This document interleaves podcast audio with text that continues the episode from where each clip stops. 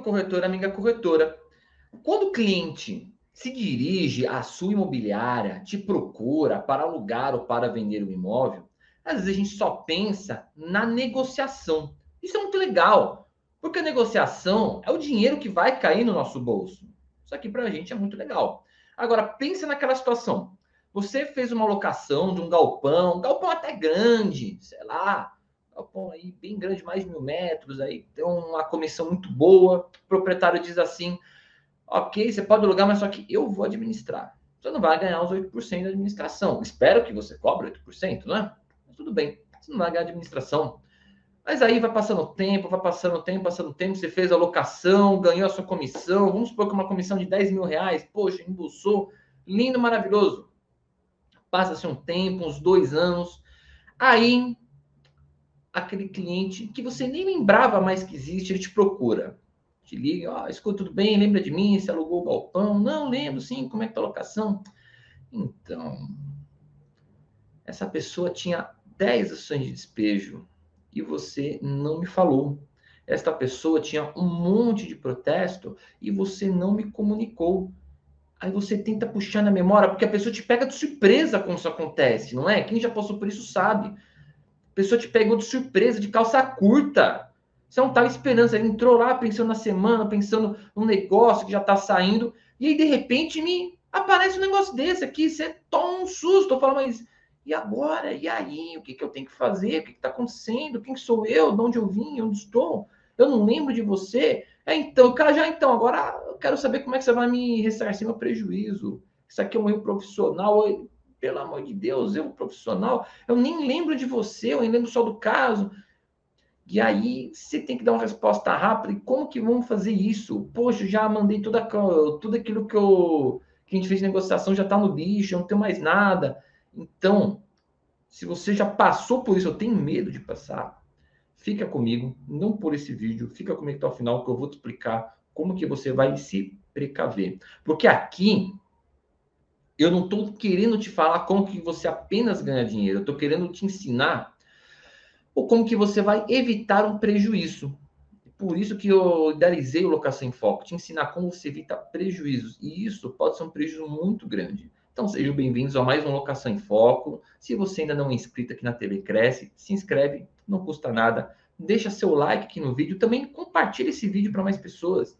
Compartilhar ajuda muito para esse vídeo alcançar mais gente. E também deixe suas dúvidas no comentário. E se você já passou por uma situação dessa, deixe aqui no comentário também que eu quero ouvir. Quero ler. Eu leio os comentários. Eu quero ver o que, que você passou. Sem medo, deixa nos comentários aqui. Bem legal. Gente, vamos lá. Quero explicar para vocês a seguinte situação. Ah, mas o cliente me procurou, eu fiz a negociação, eu entreguei para ele. Já acabou, não tem mais nada a ver com isso. Aí me veio uma notificação judicial falando assim: escuta, o corretor de imóveis ele é responsável pela prática profissional no qual ele agiu com negligência ou imprudência. Artigo 14 do Código de Defesa do Consumidor. Meu Deus, e agora? Como que eu vou responder isso? Eu não sei de nada. Veja, vamos lá. Hoje, nós estamos numa situação. Hoje, se você está assistindo esse vídeo logo quando ele saiu, você está em 2022. Parabéns, 2022. Estamos no. Pelo menos, não vou dizer que está no final da pandemia, né? Mas a gente está num período mais pós-pandemia aqui. Estamos numa outra situação onde a, o meio digital tomou conta. E logo do meio digital tomar conta, hoje, gente, tudo se faz pelo meio digital. Se você fez negociações pelo WhatsApp, pelo e-mail, uma das coisas que eu te falo, e-mails não se jogam fora. E-mail você arquiva. Mas nem, que, mas nem que você pague um pouco mais pelo armazenamento interno. Eu tive um caso, uma imobiliária, que a pessoa recebeu o e-mail falando assim: escuta, do proprietário, a partir de hoje, os aluguéis são depositados nesta conta. Ok, a pessoa não fez a verificação, ela recebeu o e-mail do proprietário, falou: pô, beleza, é o e-mail que ele sempre manda para gente. Tá joia, vou fazer aqui nessa conta, ok? Quando foi ver, gente, era uma fraude. Aquele e-mail tinha sido hackeado e a conta apresentada era a conta de um terceiro que não tinha nada a ver. O proprietário só soube disso quando ele viu que dois meses não caiu o aluguel na conta dele. No primeiro, ele falou: ah, deve ter um atraso aí, vou conferir imobiliário. Na segunda, oh, o que aconteceu? Quando foi ver, já estava para depositar o terceiro. Falei, pô, peraí, e esse prejuízo? A imobiliária, mas eu paguei para você não, não pagou nada. Cadê o e-mail? Porque com o e-mail você consegue puxar o ID de qual foi a máquina que, fiz, que fez a que fez a emissão. Aqui, delegacia de polícia faz rastreio. Você consegue saber se foi de repente computador dentro da casa da pessoa. Se for um computador dentro da casa da pessoa, cara, aí é falta de zelo da pessoa. Às vezes a pessoa tá te enganando. Agora, nesse caso, não. Cadê o e-mail? Ah, eu apaguei o e-mail. Como você me apaga o e-mail? Esse e-mail era para estar pelo menos impresso na pasta, ou se for pasta digital, convertido em PDF, juntar numa pasta digital em nuvem. Outra coisa, ainda que não seja isso, gente, e-mail você não apaga nunca se apaga em e-mail. Você tem que ter tudo guardado bonitinho, porque você não sabe em quanto tempo que determinada situação pode te virar um problema. Então, você deixar documentação arquivada, primeira coisa, e-mail, conversas de WhatsApp, tudo impresso, tudo arquivado, tudo bonitinho. Porque você nunca sabe o que, que pode dar de problema. Isso, gente, é deveras importante. Você sentiu uma coisa estranha? Printa a conversa, arquiva tudo guarde o e-mail. Se você tem pasta física, imprime e guarda na pasta física. Mas qualquer conversa que você tiver é importante. Outra coisa. Pense na primeira situação que eu falei para vocês. Ah, chegou o inquilino aqui, fiz a pesquisa, tinha um monte de apontamento no nome dele. Isso desabona? Às vezes não. Às vezes o próprio proprietário falou: Meu, esse imóvel aqui está parado cinco anos, eu não consigo alugar, está me dando prejuízo. Aluga isso para mim, pelo amor de Deus. Agora que apareceu um pretenso inquilino, eu vou dispensar? Não, aluga para ele, tá bom, não tem problema não. Você falou, olha, esse cara tem apontamento no nome, talvez ele não seja um bom inquilino. O proprietário vai falar o? Eu dizer, não, eu quero ele, que eu quero ele, que eu quero, que eu quero, que eu quero. Ah, tá bom. É por sua conta e risco. Isso eu posso fazer? Posso, você não é obrigado a não fazer a negociação. Você pode fazer, porém, você tem que documentar que, isso é importante, o proprietário está ciente de que o inquilino possui é, protestos no nome dele, possui dívidas em nome dele, possui ações de despejo no nome dele. O seu parecer foi negativo, mas ainda assim o proprietário insistiu em fazer, porque nisso você mostrou que você não agiu com negligência nem imprudência. Você fez o quê? Você simplesmente mostrou para o proprietário as condições e ele quis fazer do mesmo jeito. É sua ponta e risco. Aí depois, dois, três anos, ele aparece. E aí, a responsabilidade profissional ela pode ser até cinco anos. Você pode tomar uma ação de cobrança até cinco anos. Então, durante cinco anos, isso tem que estar arquivo morto. Ah, mas eu não tenho arquivo morto. Parabéns! Você, meu amigo corretor de imóveis, que tem imobiliário, trabalha de forma autônoma, que não tem arquivo morto, está me ouvindo falar, a partir de amanhã, você vai providenciar um arquivo morto? Logo na sexta-feira, então, esse vídeo aqui está numa quinta. Você vai passar a sexta, no sábado você vai numa loja, compra umas caixinhas e vai preparar um arquivo morto. Vai ter que ter um arquivo morto. Um arquivo morto por cinco anos. Ah, mas eu nunca tive problema. Tudo bem. Mas uma hora pode dar problema e você vai falar: cadê a documentação? Pô, joguei fora. Ah, e aí? Como é que você vai provar? Durante este prazo que você pode sofrer uma medida judicial, o importante é estar com a documentação arquivada. Outra coisa, pensamos na locação. O que, que eu tenho que estar arquivado comigo na locação, mesmo depois que tudo aconteceu? Eu tenho que estar arquivado a pesquisa que eu fiz o nome da pessoa, eu tenho que estar arquivado a proposta. Agora tem uma mania que a gente está trabalhando, tudo pelo WhatsApp, né? Tudo pelo WhatsApp. Legal. A proposta, gente, ela tem que estar escrita, tá? Proposta pelo WhatsApp, ela nem sempre ela é aceita. O que você pode fazer é o seguinte: tem a proposta em Word ou em PDF, manda para o cliente, pede para ele preencher, assinar e te mandar. Aí eu acho que tem uma validade. Aí eu entendo que tem uma validade. Porém, porque a proposta está assinada, ainda que seja meio digital, mas está assinada, tira foto, manda. Porém, o que você não pode fazer é só ter uma conversa de WhatsApp válida com o propósito. Então, a proposta, ela vincula o contrato. Por exemplo, eu fiz aqui na proposta, ela tem que ter quantas pessoas irão morar no imóvel. Isso é importante.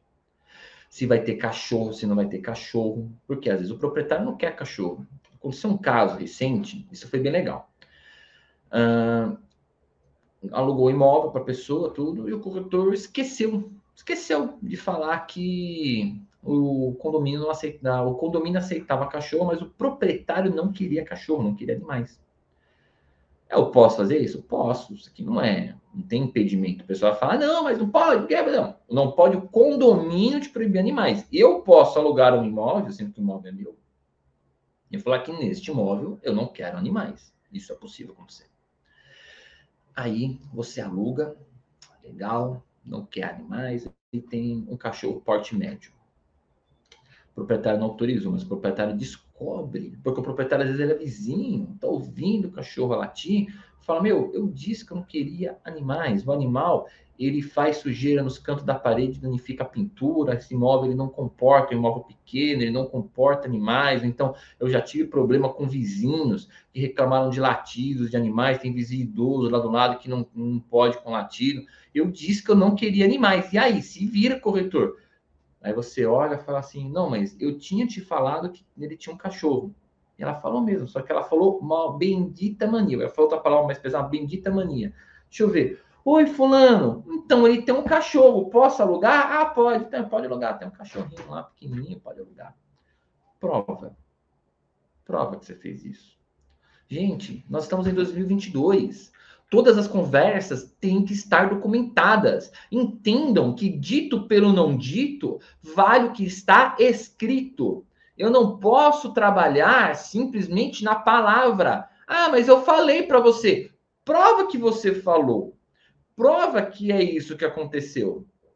É difícil trabalhar dessa forma. Então, você vai fazer o quê? Quer mandar um WhatsApp? Manda, só que você vai imprimir esse WhatsApp, você vai guardar esse WhatsApp as sete chaves. Por quê? Se o proprietário falar uma coisa, tá aqui, mas eu te avisei, você autorizou. Então, ou então, ah, eu esqueci do cachorro. Tá, vamos pegar a proposta. Tinha constando na proposta que ia vir um cachorro? Não tinha. Você consegue brigar com o inquilino. Falou, pô, mas peraí, mas na proposta você não falou que ia vir inquilino, você falou que você ia morar sozinho. Por isso que na proposta é importante, e é importante principalmente constar quanta, quantas pessoas irão residir naquele imóvel. Isso é importante. Porque se você não faz isso, futuramente você vai ter um problema. Aí você aluga uma casa e fala assim: vai morar um casal com uma criança. Tá, e como você vai ver, tem três famílias morando no imóvel. O cara loucou.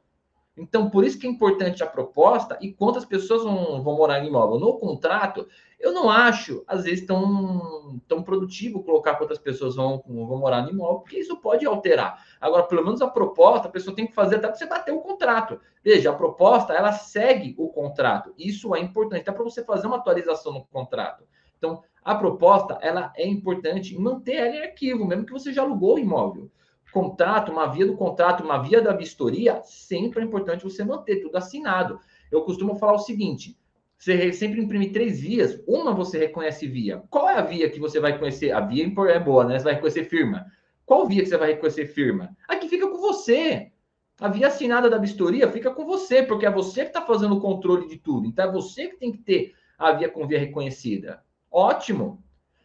Qualquer e-mail trocado, WhatsApp, que modifique qualquer situação no contrato, imprime, pasta, ou então arquivo digital, deixa guardadinho bonitinho, porque você nunca sabe quando uma bomba vai estourar.